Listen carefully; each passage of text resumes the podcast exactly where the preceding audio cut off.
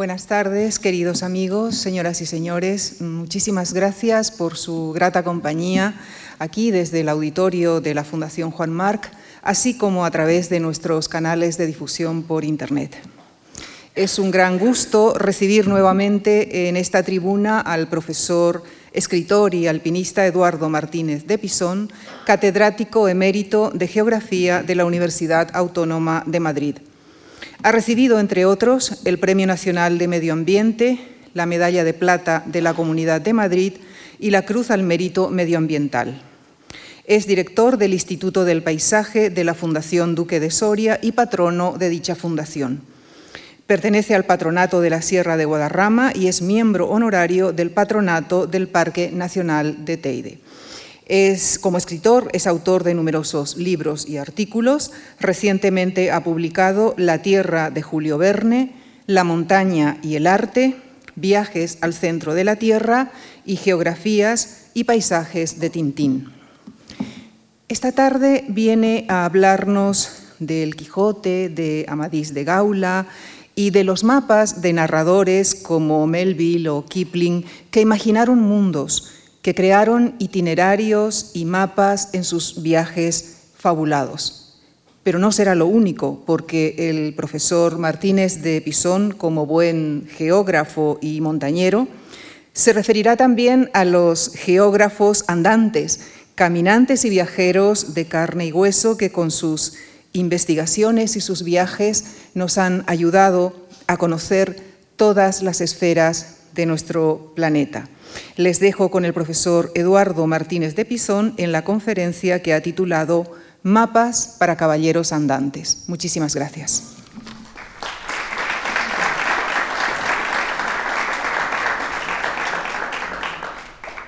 Buenas tardes, eh, muchas gracias Lucía. Esta conferencia, como he sabido de todos ustedes, pertenece a un ciclo, al ciclo de historia de los mapas. Agradezco a la Fundación Juan March que vuelva a confiar en mí como geógrafo, pero sin embargo también enlaza con mi última conferencia en esta sede que tuvo lugar en el año 2019. Es como si fuera la segunda parte de aquellos viajes fantásticos. Los caballeros andantes nos guían en el laberinto del mundo y tienen sus mapas, los mapas propios de ellos que nos muestran ordenada a su modo la Tierra. Muchos de ellos son fantásticos, algunos no. Así que esto de los caballeros andantes es una alegoría eh, que me he tomado el lujo de usar para referirme, por un lado, a los viajeros, a los andantes, a los viajeros andantes, y por otro, a fantasías, que también tienen sus mapas. Mi propósito es hablarles con imágenes, eh, primero de generalidades, en segundo lugar de esos mapas de los andantes, sean caballeros o no, por el mundo y por casa también, hacer una excursión por el cómic y finalmente acabar con unas reflexiones. Así, cuando Don Quijote charla con el ama y su sobrina tras haber recordado con el cura y con el barbero a Amadís, a Palmerín, a Tirante y a otros tantos, como si fueran reales, el ama, con razón, le pregunta si no hay caballeros en la corte. Y el ingenioso hidalgo responde lo siguiente, mira, amiga, no todos los caballeros pueden ser cortesanos, y aunque todos seamos caballeros, va mucha diferencia de los unos a los otros porque los cortesanos, sin salir de sus aposentos, se pasean por todo el mundo mirando un mapa, sin pasar ni calor ni frío, ni hambre ni sed. Pero nosotros, los caballeros andantes verdaderos, al sol, al frío, al aire, a las inclemencias del cielo, de noche y de día, a pie y a caballo, medimos toda la tierra con nuestros mismos pies. Y sobre tan acertado pensamiento, como alegoría, repito, voy a tratar estos mapas aptos para caballeros andantes, es decir, para aquellos que miden la tierra con sus propios pies. Y cuando la sobrina de Don Quijote le objeta que todo eso de los caballeros andantes es fábula y mentira, responde el caballero de la triste figura, ¿cómo es posible que una rapaza que apenas sabe menear doce palillos de randas se atreva a poner lengua y censurar las historias de los caballeros andantes? ¿Qué dijera el señor Amadís si lo tal oyera? Vamos a ir tras los que miden con sus pies la tierra y con los que la recorren en las fábulas en un mundo paralelo al mundo tangible. Y es grato salir al campo con un relincho de Rocinante. Amadís era la lumbre de todas las cuitadas, el caballero más cantado, no pocas veces con patrañas, como decía Garci Rodríguez de Montalvo, con historia fingida, pero también con su nutrida crónica llena de sucesos, llena de viajes. Amadís contiene un mapa de paisajes, escenas y paisajes como tapices. Son riberas, fuentes, caminos, palacios, escenarios de sus hazañas. Amadís es viajero, Amadís es cosmopolita y sus desplazamientos no son nada pequeños. En el libro de Montalvo se citan a su alrededor las pequeñas y la Gran Bretaña, Escocia, Gaula, Irlanda, Londres, Dinamarca, Grecia, la ínsula firme y la ínsula del diablo, la Peña Pobre, el castillo de Miraflores, más Hungría, Alemania, Bohemia, Rumanía, Constantinopla, Roma, España, la profunda ínsula y varios más, entre ellos Sansueña, de ubicación más bien difusa, que lo mismo podría estar en Zamora que referirse a Sajonia. Todo esto ronda alrededor del caballero de la verde espada, que es como se le conocía, cuyo remedo sería el caballero de la triste figura. En fin, Amadís es un mapa de caballero andante, el mapa de Europa de los caballeros andantes. En cambio, la ruta de Don Quijote es una ruta bien real. Atraviesan diagonal la península de la Mancha al Mediterráneo, lo que hace que Cervantes diga ante el mar que era hasta entonces de ellos, de Sancho y Don Quijote, que era hasta entonces de ellos no visto.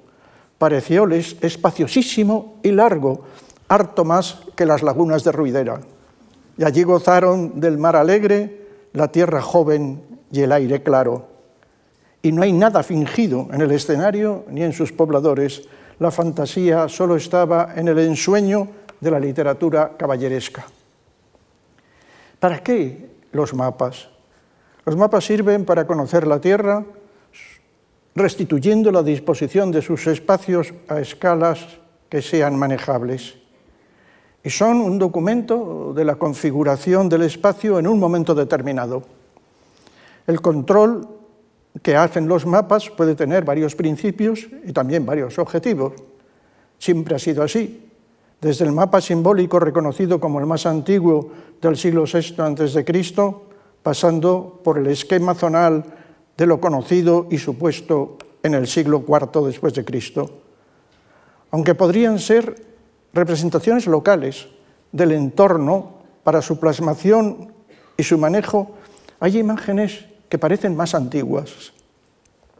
En ellas, aunque han sido interpretadas como figuras esquemáticas, podrían verse montes, ríos, hombres, animales, cercas, parcelas, tal vez caminos sobre un espacio determinado. Y en Balonsadero, al lado mismo de Soria, lugar muy visitado con pinturas rupestres, aparecen elementos que evocan relieves parcelas, cercas, animales, gentes y algo parecido a soles o a cerros quizá, es decir, un territorio ganadero representado como si fuera un mapa. El esquematismo de lo conocido o la interpretación mística del mundo pueden ser conducidos a propuestas como estas del siglo VI, con las tierras ordenadas por la cruz o como encerradas en un arca sagrada. Pero la idea fundamental que ordena el pensamiento de quien conoce directamente la tierra, del geógrafo andante, es la combinación de los elementos de esa tierra, la suma y la mezcla de sus componentes y de sus fuerzas. Ignis, aqua, etc. Vieja idea, vieja herencia conceptual del amor entre las cosas que las une, que llega tan bellamente expresado a aquellos versos de Baudelaire sobre las correspondencias, donde se funden los sonidos, los colores, las palabras, los ecos y los perfumes, decía el poeta, en una tenebrosa y profunda unidad. De modo que hay muchos mapas. Hay muchos mapas que no se consideran mapas y sin embargo también lo son. Hay mapas meramente creativos, por ejemplo, de Verne, o por ejemplo de Kipling, o por ejemplo los mapas de los cómics, todos ellos que emanan no de la realidad del planeta, sino de esa realidad transformada que es justamente la que sale de las bibliotecas o de los museos.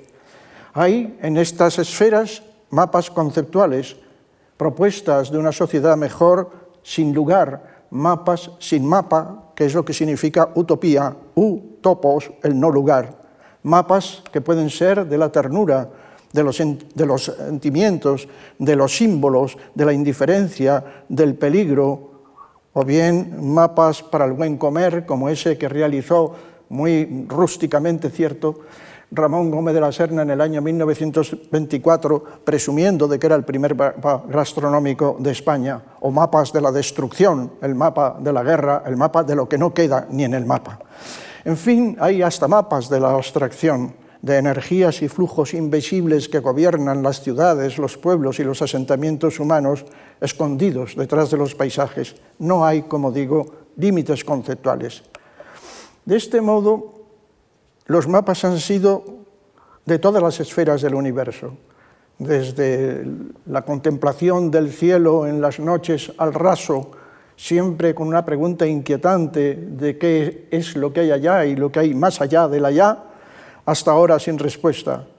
Esa pregunta llevó a agrupar las estrellas como islas del cielo en archipiélagos, dándoles forma en lo conocido en la Tierra, símbolos proyectados para formar las constelaciones, los archipiélagos celestes.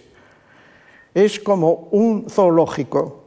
Parece que el nombre de zodíaco procede remitiendo al mundo antiguo de la profesión de los animales en ese conjunto. Hasta también en la cartografía del interior de la Tierra se ha descendido para ver cómo era la esfera terrestre en la parte desconocida.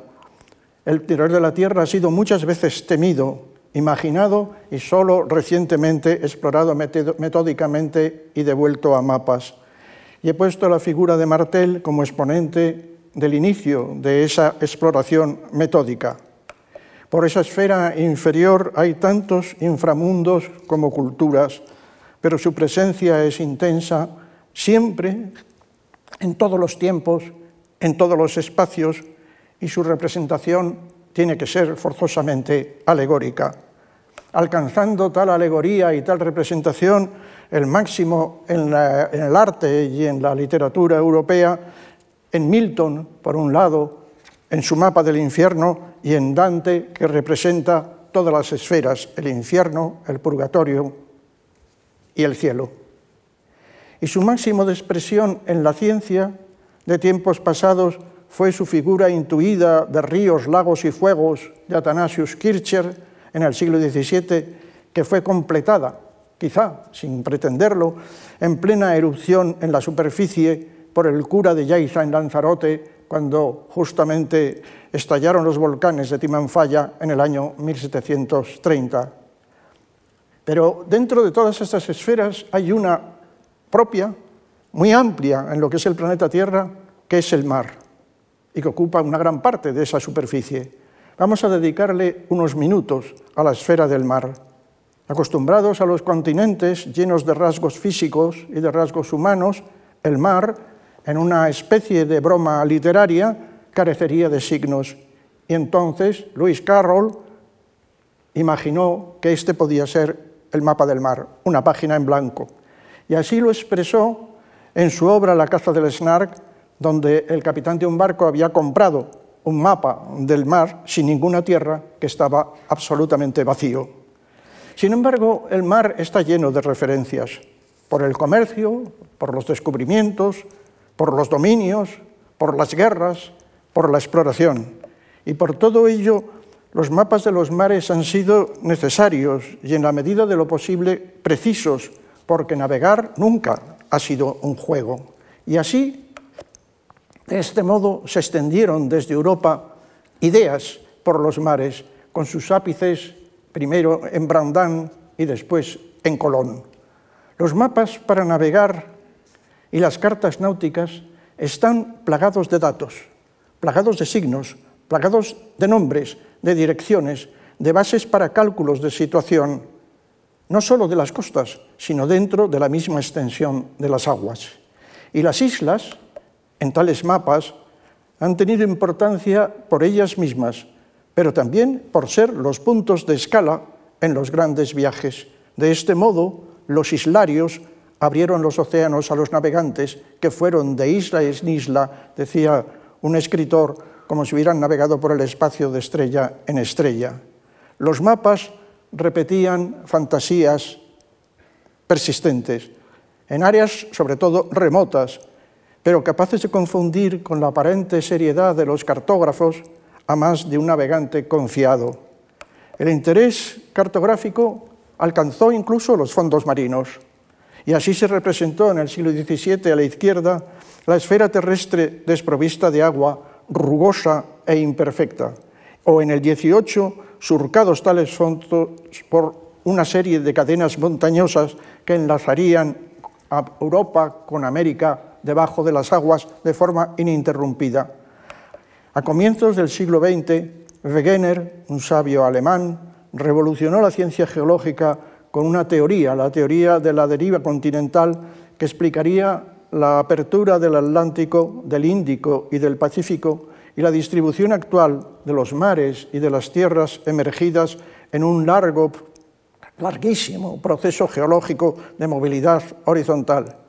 Pero no fue hasta el último cuarto del siglo XX cuando consiguió un artista prácticamente dedicado a la geología, dibujar el gran mapa del fondo oceánico surcado de fisuras y de dorsales. Puede considerarse este mapa como uno de los grandes hallazgos de la geología reciente.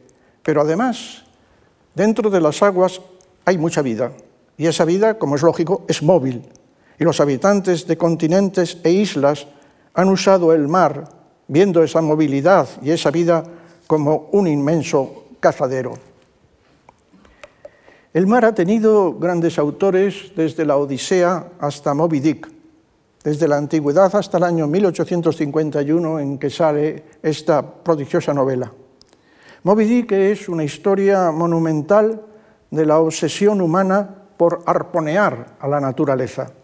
En ella el mapa del mar no es un vacío, sino que está lleno de referencias, se ha dicho que la novela era un mar de páginas. En ese mar de páginas que es esta novela hay un mapa tácito que no es el del capitán Ahab, sino el mapa de su cachalote.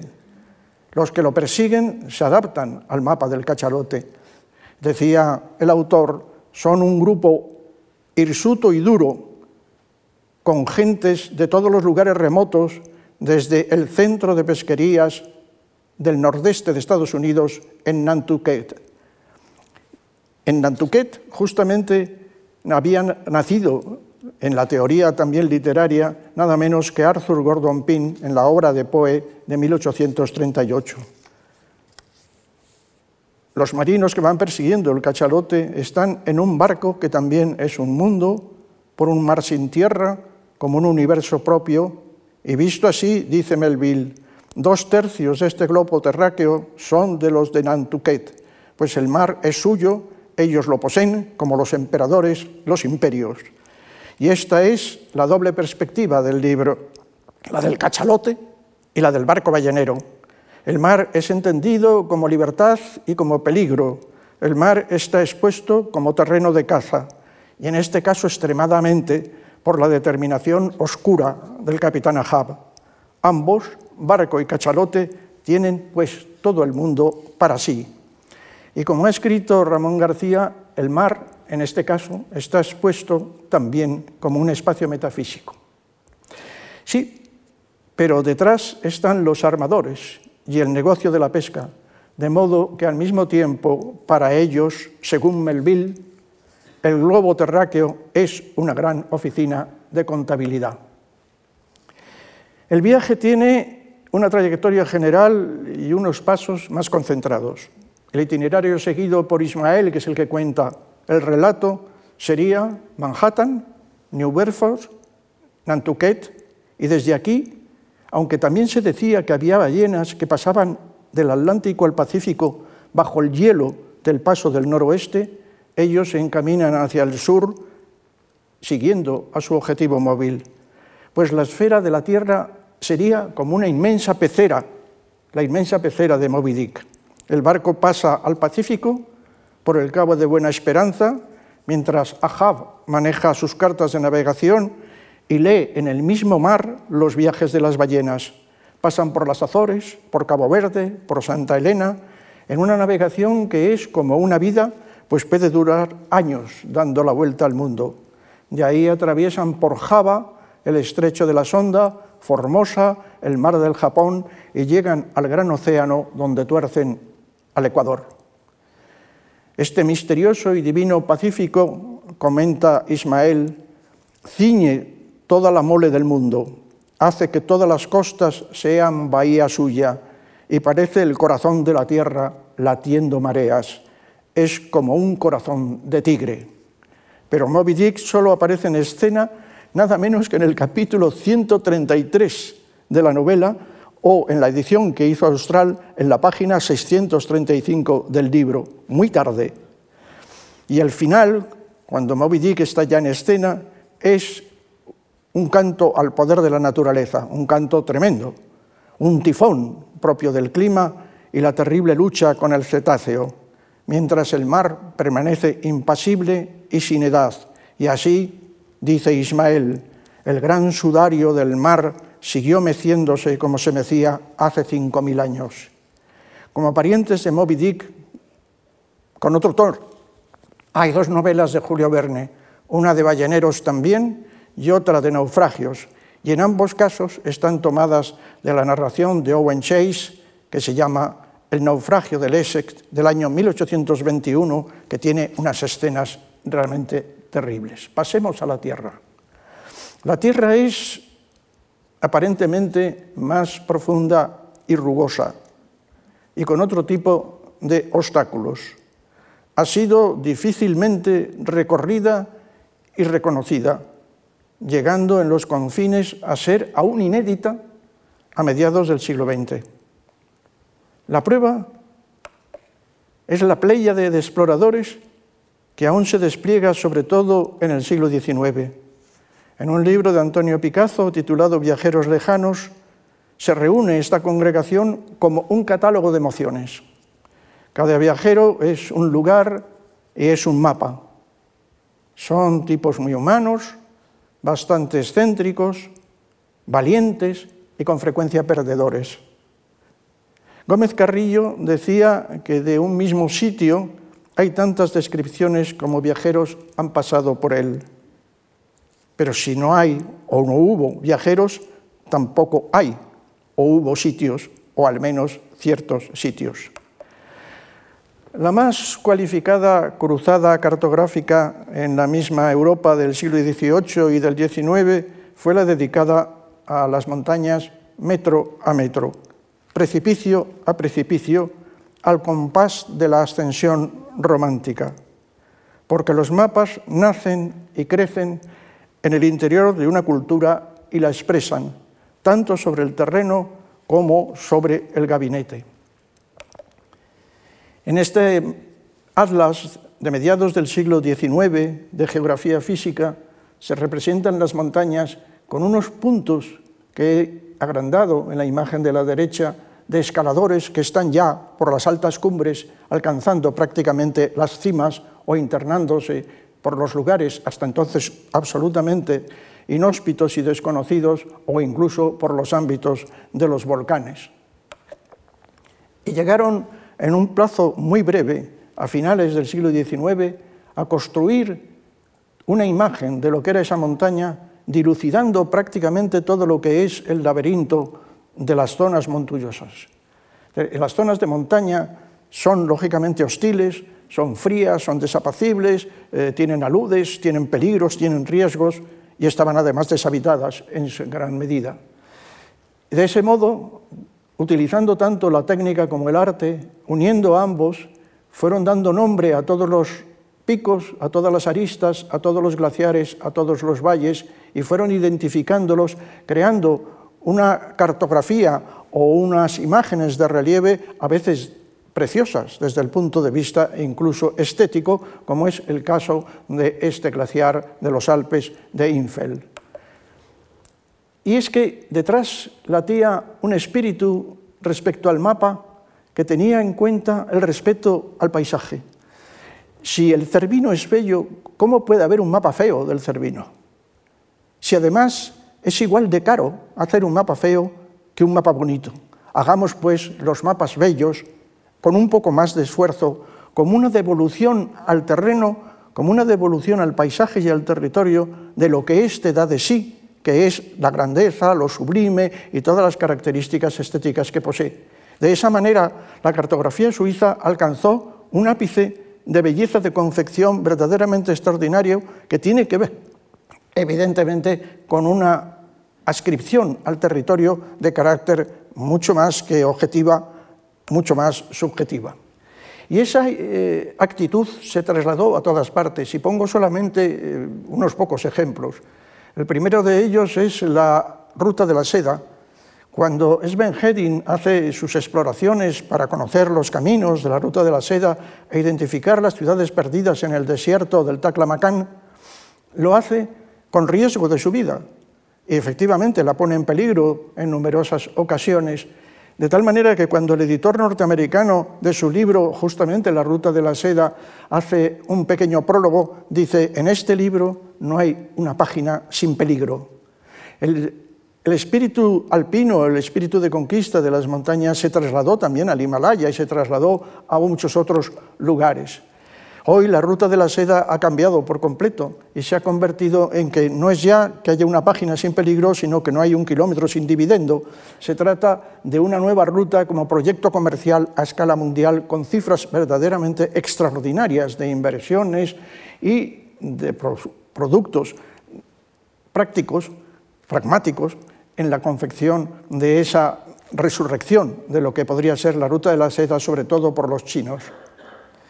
Pero hay también otros sitios extraños donde no ha habido esa producción de interés, de interés práctico. Como derivación del imperio británico en Asia, hubo más andantes, aparte de los que hemos mencionado, unos con base real, otros con ficción, próximos a la figura de los caballeros que han dado título a esta aproximación Tal vez la más significada de esas proezas sea la entrada fantástica de dos pícaros de novela en el Kafiristán, cuyo mapa está ahí detrás. Me refiero al cuento de Rudyard Kipling, editado originalmente en el año 1888, El hombre que llegó a ser rey. Es una aventura en lo desconocido, en los márgenes de la India, por dos camaradas sin rumbo que buscan justamente lo desconocido, no otra cosa, y si se puede, reinar allí. Pero este cuento genial dio pie a una conocida película que ha fascinado a muchos y ocultado a veces su origen. El poder del cine superpuso su fama al de la literatura y acaso también potenció más su difusión. Y un ejemplo es el cartel de la película donde los nombres de los actores están en tamaño bien visible y en cambio el nombre de Kipling hay que buscarlo en la letra pequeña apenas perceptible. El cuento de Kipling, magistralmente narrado, tiene un final dramático y es contado en la tradición literaria de lo que se podría llamar el viajero herido, que en las letras inglesas tiene su máxima expresión en la magnífica Oda del viejo marinero del año 1798.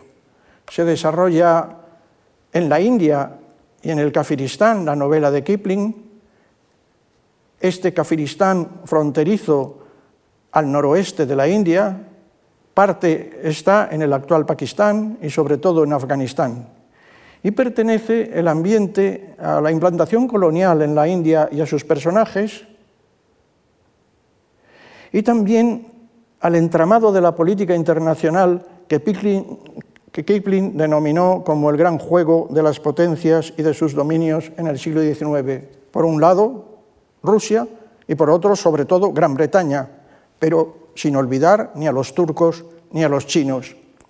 Allí el escritor se movió a gusto, haciendo cuentos, haciendo artículos y novelas con referencias al centro, al este y al oeste, a numerosos puntos de la India de entonces, y en el caso de la novela a que me estoy refiriendo, al noroeste, entre Peshawar y Kabul, tomando además como gran eje la comunicación de la carretera troncal que atraviesa la India y que va nada menos que desde Afganistán hasta el Golfo de Bengala.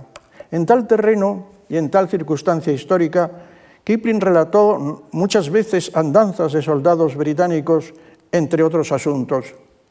Esas andanzas a las que ahora me refiero corresponden a unos ex soldados dispuestos a jugarse la vida para reinar por cuenta propia en un rincón perdido del mundo. Rincón, uno entre otros, situado en las enormes cordilleras que limitan la India por el norte, vacíos que estaban sin control por el gobierno, el gobierno británico, y éste necesitaba conocer más allá de sus límites imperiales qué pasaba, sobre todo porque allí estaban los chinos y fundamentalmente los rusos.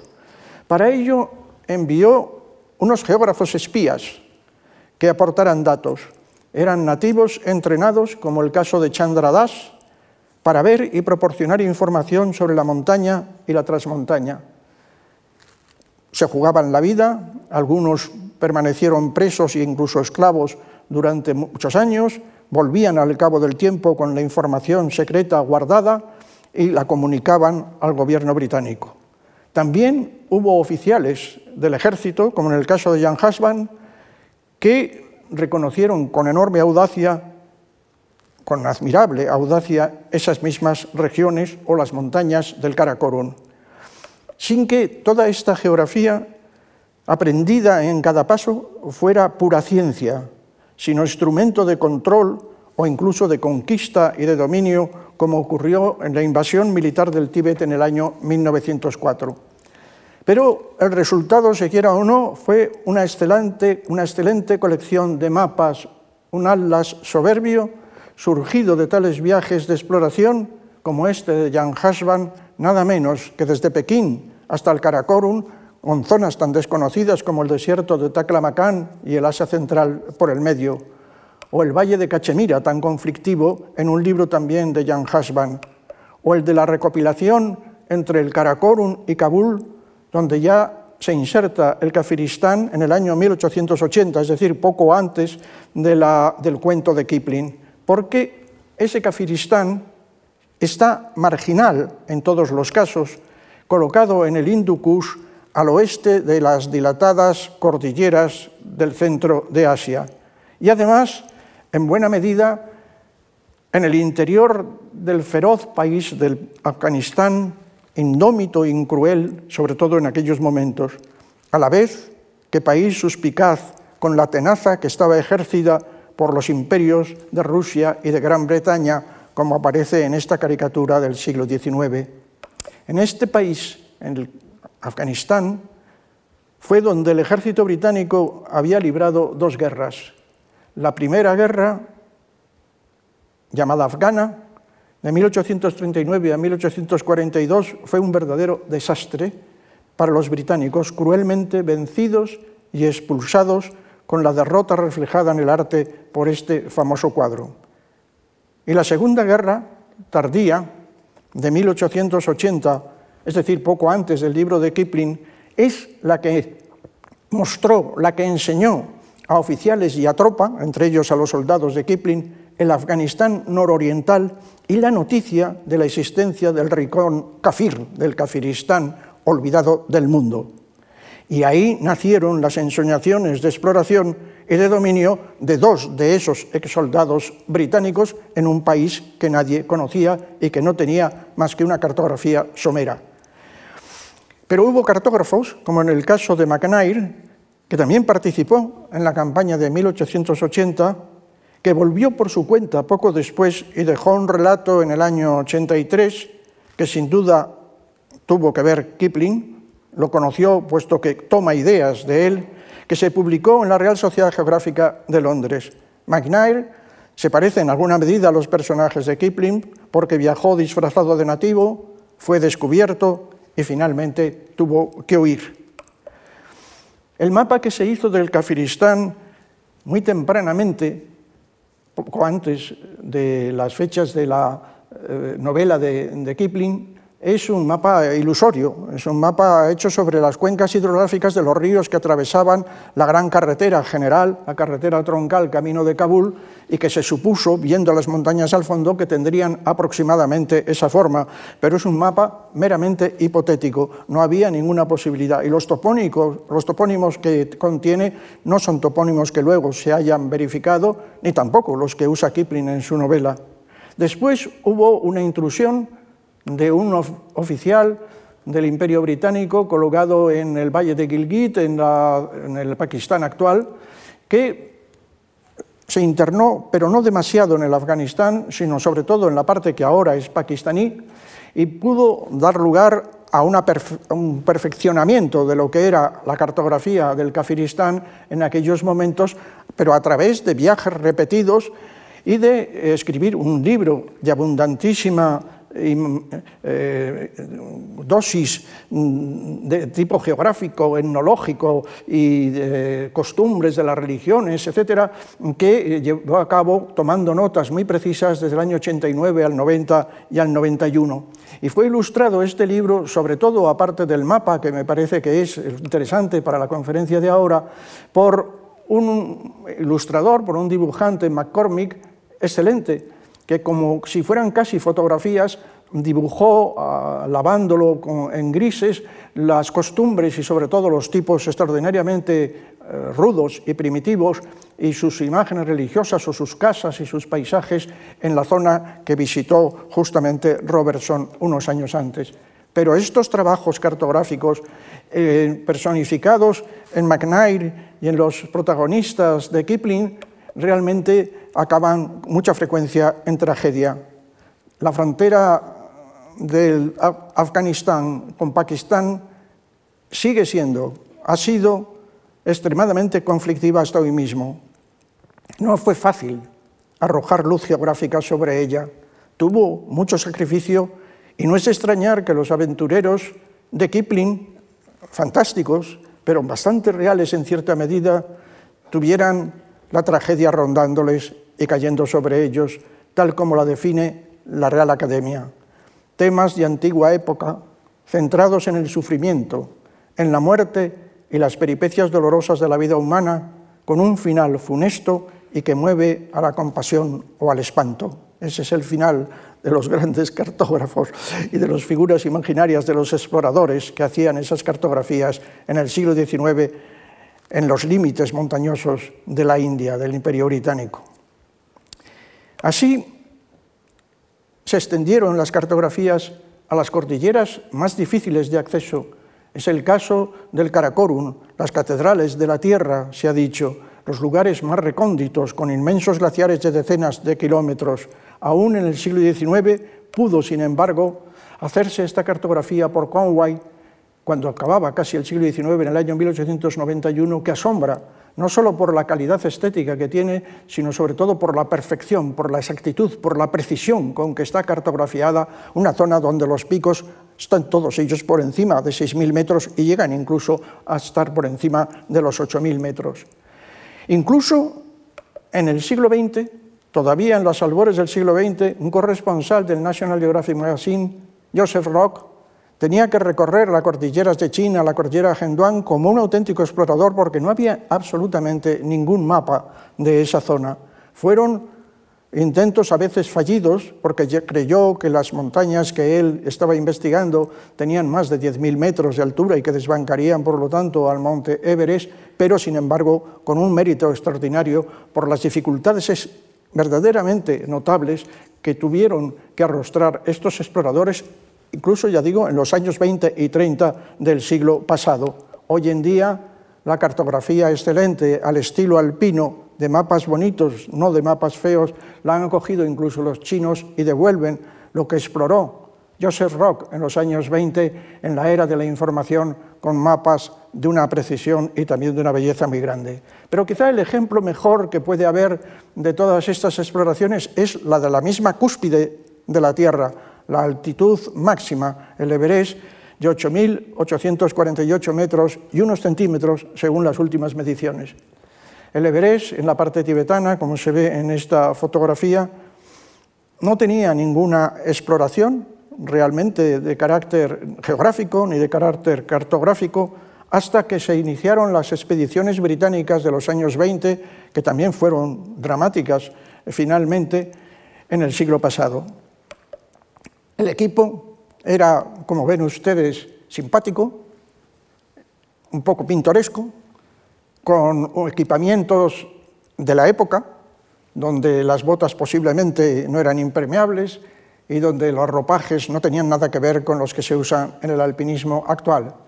Pero este equipo probablemente llegó a la cumbre del Everest en el año 24, formidable, hecho de gentes voluntariosas, de gentes vocacionales, hizo una cartografía absolutamente espléndida de 31.000 kilómetros cuadrados alrededor del monte Everest una cartografía precisa hecha por técnicos competentes que sabían muy bien su oficio.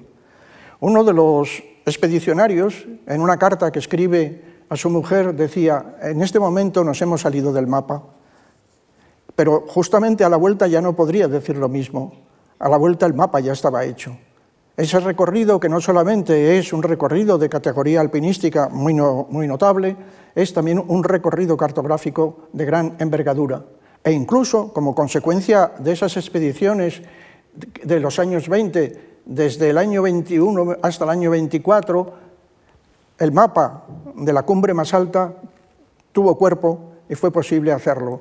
Están ahí representadas las altitudes, las cotas, las vertientes, las pendientes, los glaciares, los valles que existen, las cuerdas de montañas, los cordales, etcétera, y ese mapa incluso pudo dar lugar a la posibilidad en el año 24, tan tempranamente, a la presencia de un mapa geológico colocado, implantado sobre el mapa topográfico, en el cual se hacía ver que los materiales que constituían esta magnífica montaña, casi colocada a 9.000 metros, casi saliéndose del planeta, eran, sin embargo, los de un antiguo fondo marino con fósiles de crinoides que lo demostraban.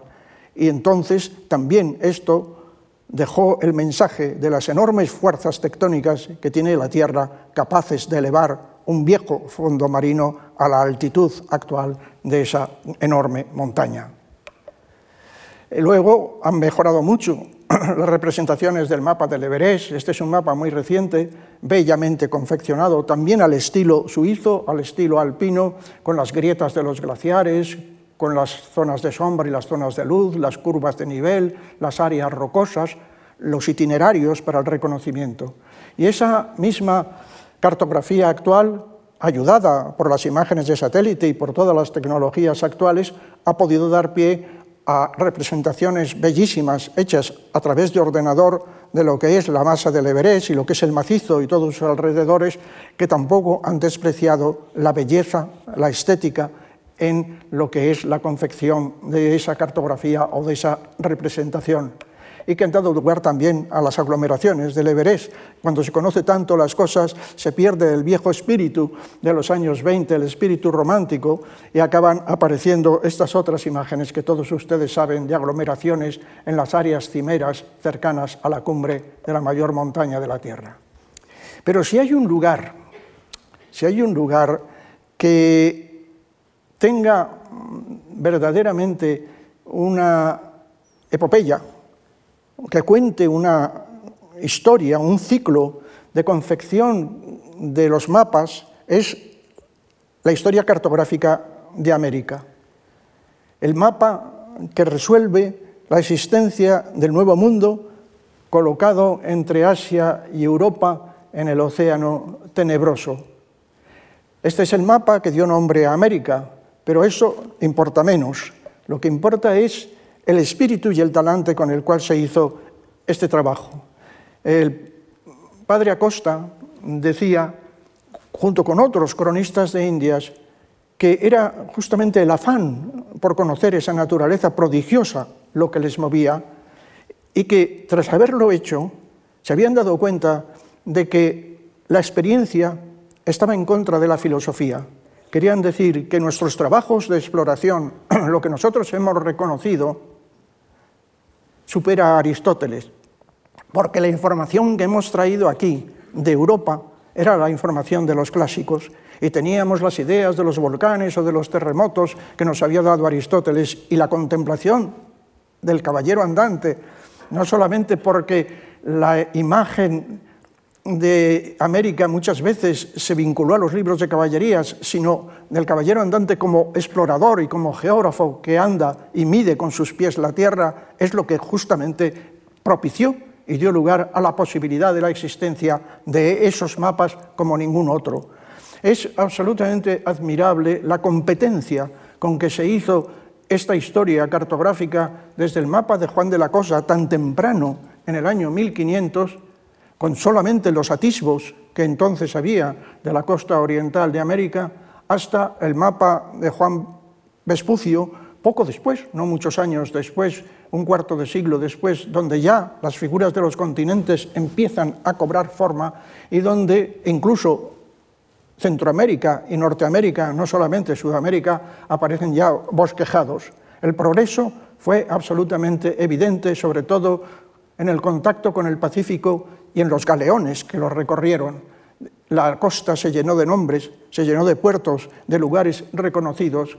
Se hicieron planos de las ciudades o de los emplazamientos de las ciudades con todo detalle y sobre todo se pudo lograr un mapamundi global de la Tierra, se pudo lograr que no solamente el viejo continente, África, Europa y Asia estuvieran correctamente representados, sino también Sudamérica y Norteamérica hasta la zona boreal, donde, sin embargo, el dédalo de la zona norte quedaba como un problema por resolver.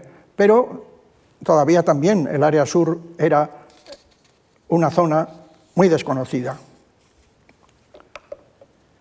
En uno de los mapas más bellos que existen en el archivo de Simancas de Custodio Sanz, del año 1786, se habla de la exploración de la zona al sur de las Pampas de Buenos Aires y se dice en un momento determinado, aquí hay tierras donde viven naciones bárbaras de indios que no conocen los españoles, o esta costa es desconocida por los españoles, y se hace referencia a los ríos que sí han recorrido, que los han pasado por el tamiz del cartógrafo metro a metro, o los lagos, o las montañas de los Andes, o las costas, o las islas que están representadas.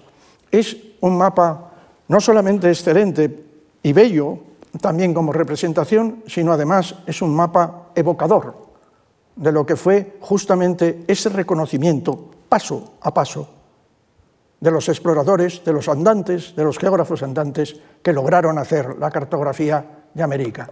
Y cuando llegó Humboldt, lo tenía todo muy hecho.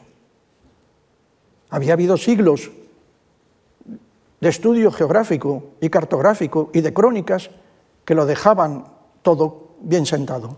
Lo que pasa es que el genio de Humboldt y su capacidad para subir incluso casi hasta la cumbre del Chimborazo dieron un paso adelante enorme en la modernización de lo que era la geografía y permitieron después de que el geógrafo andante hiciera sus enormes recorridos por América del Sur, pasar al gabinete y allí, con paciencia, sentado en su despacho, confeccionar una obra tan inmensa y tan importante para la historia de la cultura mundial como fue el cosmos.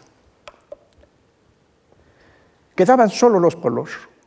únicamente quedaban los polos hasta incluso mediados del siglo XX, es decir, hasta hace muy poco. En mapas hechos por gente que hemos conocido, sobre todo los que tenemos cierta edad, se decía región inexplorada en el ámbito todavía de la Antártida.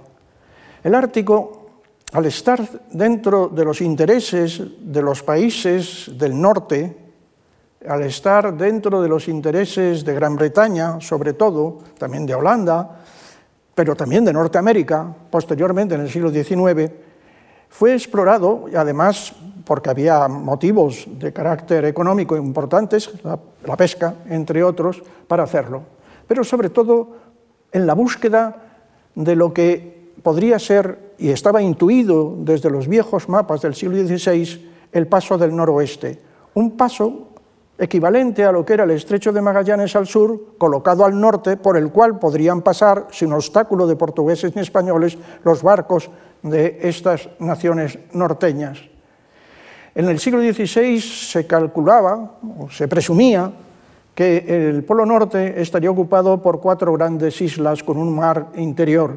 Todo esto es conjetura pura y no se deshizo hasta muy tardíamente, hasta el siglo XVIII, en que el geógrafo real de Francia, Philippe Biage, elaboró este mapa, también conjetural, por otro lado, en el cual eliminaba las islas y las planteaba como un mar congelado.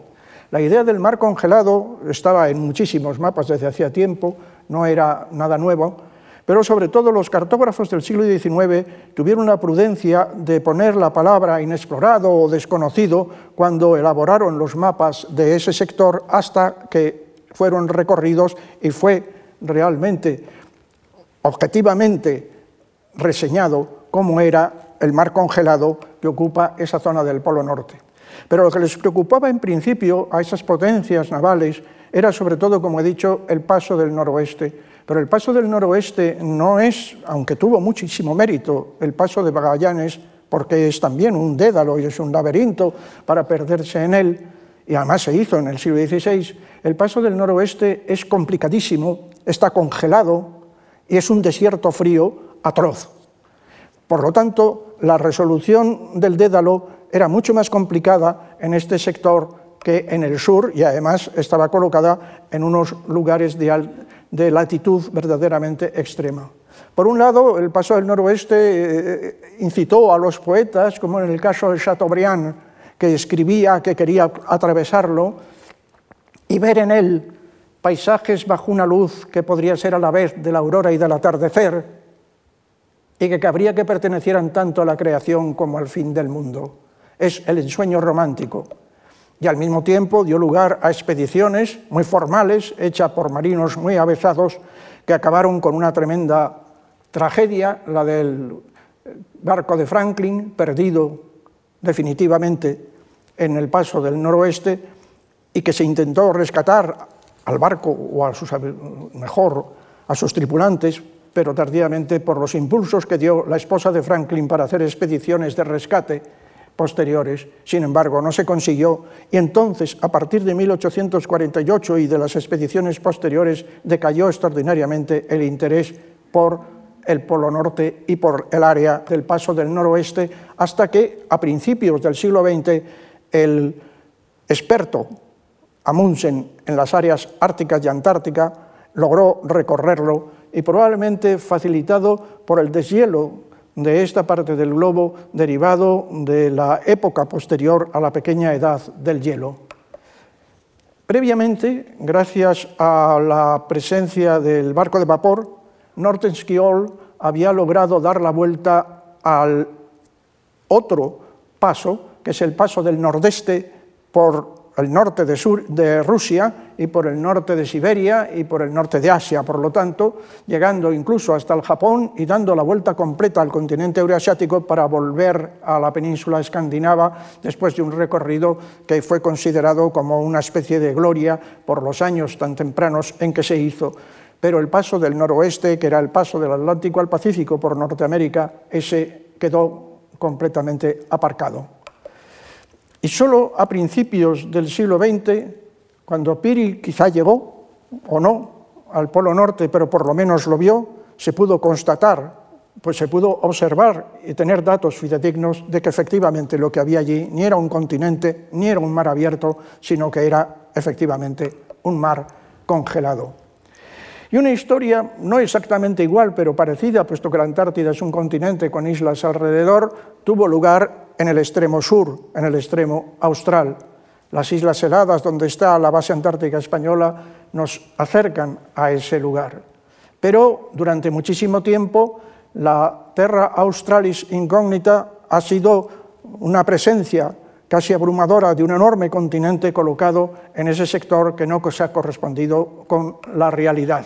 Incluso el mismo Philippe Buage hizo un mapa de la Antártida en el siglo XVIII completamente, él llamó conjetural, un mapa conjetural en el cual dividía el continente, que era más aproximado a la realidad, pero sin haber estado nadie allí, en dos con un canal intermedio, casi como si fueran dos grandes islas, cosa que luego imitó Julio Verne en una de sus más conocidas novelas.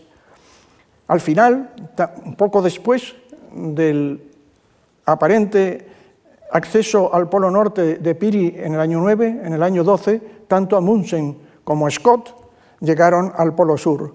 Scott tuvo una vuelta trágica, murieron los componentes de la expedición de agotamiento y de frío, pero además hizo expedición científica, cosa que Amundsen no logró y que ni intentó eh, siquiera, y eh, trajo muestras geológicas que se recogieron posteriormente y llevó con él a un magnífico científico como era el biólogo Wilson, que hizo estudios extraordinarios, sobre todo de los pingüinos y de los huevos de los pingüinos de aquel sector. Y ese espíritu científico es el que ha proseguido hasta hoy. Eh, científicos españoles, geógrafos, entre ellos, van a la base antártica española Juan Carlos I en la isla Livingston y allí se asientan para llevar a cabo sus trabajos de cartografía y lograr que la vieja tradición de los cartógrafos, de los caballeros andantes, siga todavía viva en los extremos tanto austral como boreal del planeta. Centrémonos durante un momento en las sierras nuestras. Vamos a ver que también aquí ha habido que dilucidar el laberinto, desentrañar lo que eran los picos de Europa o la Sierra de Gredos a principios del siglo XX era todavía una empresa ardua y complicadísima el mapa de Boada del año 1935 es la primera vez que en los picos de Europa se deshace ese laberinto y se manifiesta en forma de un plano, en forma de un mapa que puede ser leído por otros e interpretado con la continuidad o discontinuidad de los cordales y de los picos.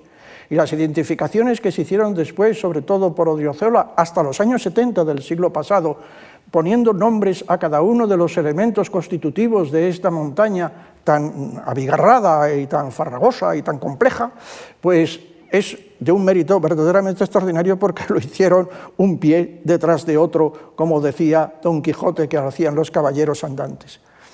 En otras sierras, por ejemplo, llama la atención cómo en este mapa del siglo XVII, hecho por La Baña, sin embargo, la parte del, norte está a la derecha, la parte del Valle del Ebro está casi vacía de topónimos, eh, no tiene nombres. Y no obstante, se agolpan los nombres justamente en el lugar más desconocido y menos poblado, que es el Pirineo, que queda a la derecha, porque es justamente lo que buscaban quienes hacían estos mapas era dotar de referencias a los pasos fronterizos, a los pasos entre España y Francia. Y los franceses tuvieron muchísima importancia en la dilucidación de lo que podía ser, eh, con la influencia de los Alpes, venida a las regiones del sur, lo que podía ser eh, la montaña de la trasera de Francia, incluso cogiendo en ella el Pirineo español. Y de esta manera, con todo el bagaje que tenían de tipo cultural, de tipo literario, de tipo artístico, pero también de tipo técnico, hicieron un trabajo ingente sobre el Pirineo que culminó sobre todo en el año 74 con el mapa que aparece aquí de France Esrader, que hizo un trabajo meritorio y también lo hizo sin posibilidad de volar ni de tener información eh, extraordinaria por otros medios, lo hizo moviendo sus propios pies. Era un acuarelista extraordinario, también pintaba al óleo. Esta imagen de, uno de los glaciares del Pirineo en aquel momento es elocuente de su capacidad como artista, pero eso lo transformó y lo transportó a los mapas haciendo unas hojas cartográficas de gran belleza. Pero no fue lo mismo en la parte central. Aquí, en el Guadarrama, cerca de nosotros, en el interior nos tuvimos que valer por nosotros mismos. Hasta aquí no llegaron los pirineístas ni los alpinistas franceses.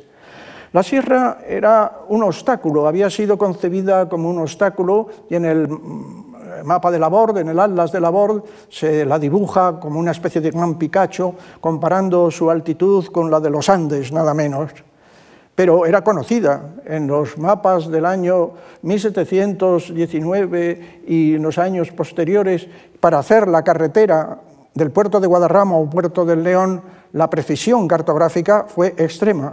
Se cartografiaba al estilo de aquella época, no con las técnicas de las curvas de nivel, etcétera, pero se hizo un trabajo verdaderamente ya excelente. No obstante, también hubo mapas, como el muy famoso de Martínez y de la Vega, donde la Sierra de Guadarrama es una fantasía pura. Esa sierra ni existe, pueden ser los Alpes o pueden ser los Andes o puede ser cualquier sitio menos la Sierra de Guadarrama, ni está el Valle del Lozoya, ni está la Cuerda Larga, ni Peñalara. Es una pura elucubración, como hemos visto que ha ocurrido a lo largo de la cartografía innumerables veces. Y eso que la sierra era reconocida y conocida como un lugar de naturaleza que había que conservar, y sobre todo desde la época de Felipe II. Pero cuando cobra ese nuevo espíritu, el trabajo sobre el mundo de la sierra es con dos movimientos culturales que van uno inmediato al otro. El primero es el mundo gineriano de la institución libre de enseñanza que toma la sierra como una perspectiva educativa y como una perspectiva moral y que permite el acercamiento a ella de científicos y de gente preparada que la ve de otra manera, de otro modo. Y sobre todo la gran aportación de carácter artístico, de carácter literario, de carácter literario y de carácter pictórico de la generación del 98. Azorín, Machado, Baroja, Unamuno, los pintores y los fotógrafos del 98 y hasta incluso más tarde con Ortega y Gasset, la sierra es un protagonista de sus trabajos y con ello se está cobrando una importancia extraordinaria para la observación de la sierra también en el aspecto de carácter científico, aparte del espiritual, que es el que está moviendo todas esas piezas. El paisaje se hace alma, decía don Miguel de Unamuno, y Hugo Bermayer acude a Peñalara y resuelve el enigma de la glaciación en la sierra de Guadarrama, equivalente a la que se había estudiado ya en los Alpes o en los picos de Europa. Y es prueba de este estilo y de este eh, de esta manera, de esta perspectiva, de este enfoque de la Sierra de Guadarrama, la presencia de cuatro fuentes de la sierra. La fuente de Cosío, la fuente de Bernaldo de Quirós, la fuente de los geólogos y la fuente que está al lado del monumento del arcipreste. Esas cuatro fuentes, que salvo la última, la de Bernaldo de Quirós, que es de hace poco, son de los años 30 y 32, son evocadoras del modo de entendimiento que yo estoy intentando eh, contagiarles a ustedes de la Sierra de Guadarrama. La fuente de Aldara, por ser del arcipreste, es la fuente de la poesía. La fuente de Cosío, por ser un hombre de la institución, es la fuente de la enseñanza. La fuente de los geólogos, por ser de los geólogos, es la de la ciencia. Y la de Bernaldo de Quirós es la fuente del excursionismo.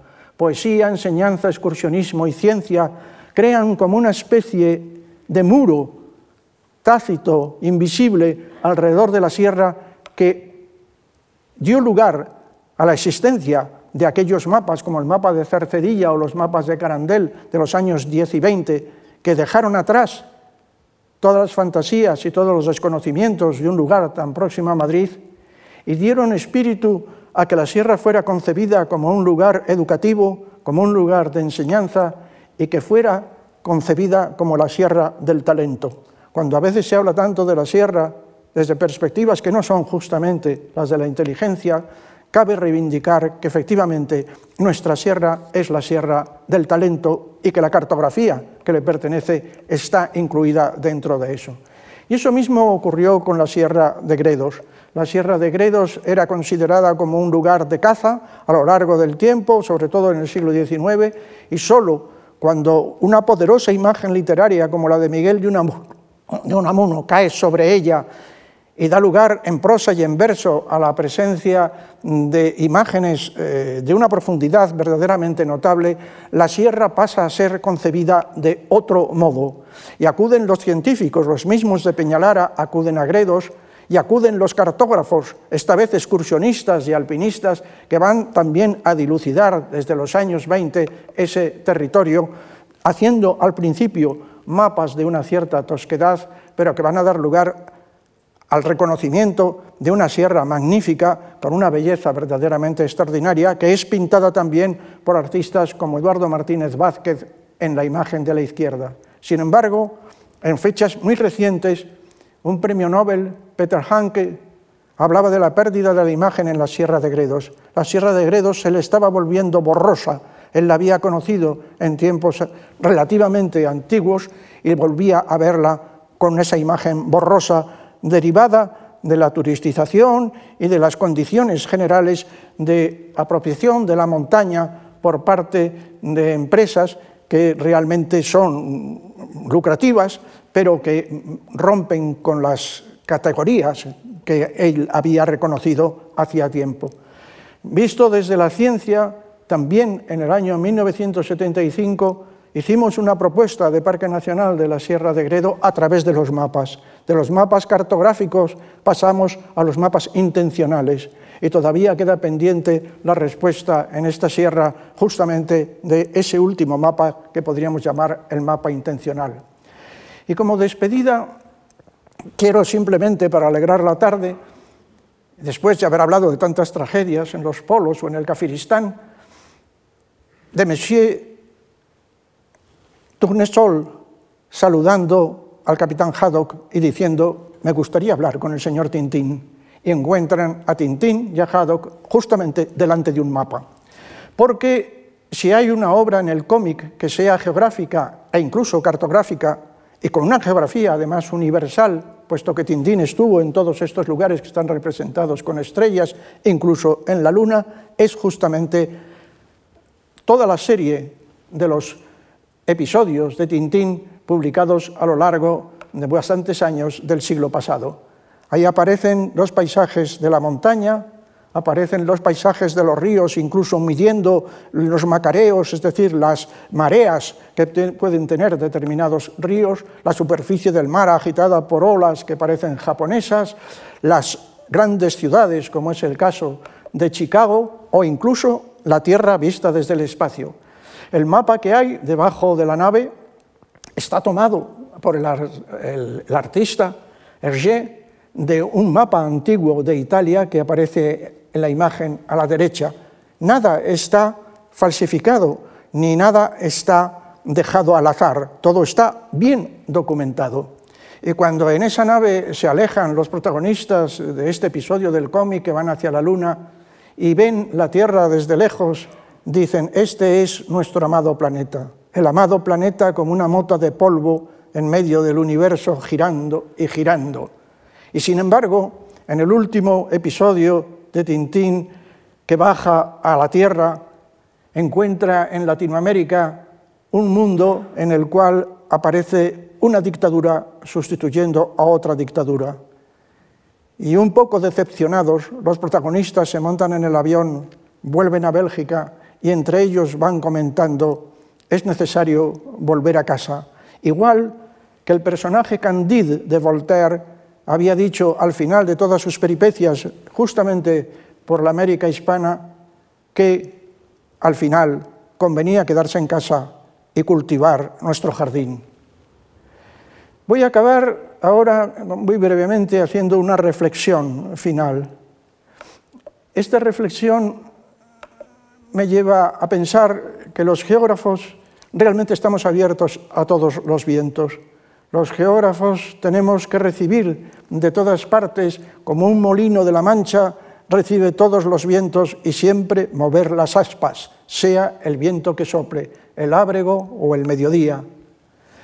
Gracias a eso hemos tenido la posibilidad de por escrito o dibujando mapas reconstruir lo que era nuestro mundo. Hemos partido de la ficción, hemos conquistado el mundo con objetividad a base de la exploración y hemos alcanzado su reconstrucción geométrica con precisión y con síntesis. Nos queda por delante, y ya está en marcha, ahora mismo en Marte, el desierto cósmico. Es el nuevo reto que tenemos los geógrafos, que ya no seríamos geógrafos, sino que seríamos uranólogos, como se decía antiguamente, saliendo hacia el desierto cósmico, hacia esos otros mundos que nos rodean dentro del sistema solar. También con un, fondo, con una base cultural extraordinaria, como aquella de los versos de Unamuno, cuántos días de Dios viste la tierra, mota de polvo, rodar por los vacíos, o decir, este techo nocturno de la tierra bordado de enigmas, allende lo infinito di Aldebarán que resta, espléndidos versos que mueven los espíritus, que luego mueven las demás cosas. Y para hacerlo hace falta ser un poco soñador.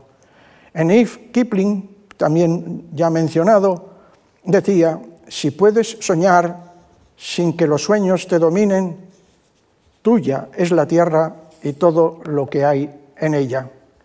Nuestros mapas construyeron un mundo, un mundo real y un mundo imaginario.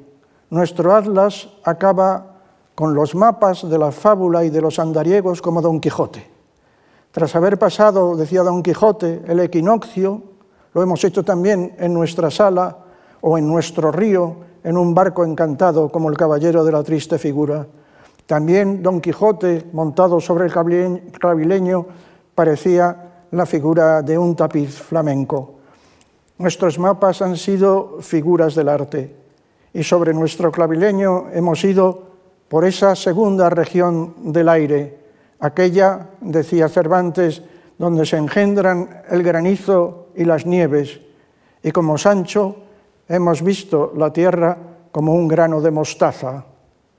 Ello nos ha permitido en el río de esta conferencia cruzar también todos los paralelos de la tierra como nuestro caballero andante en su viaje imaginario. Muchas gracias.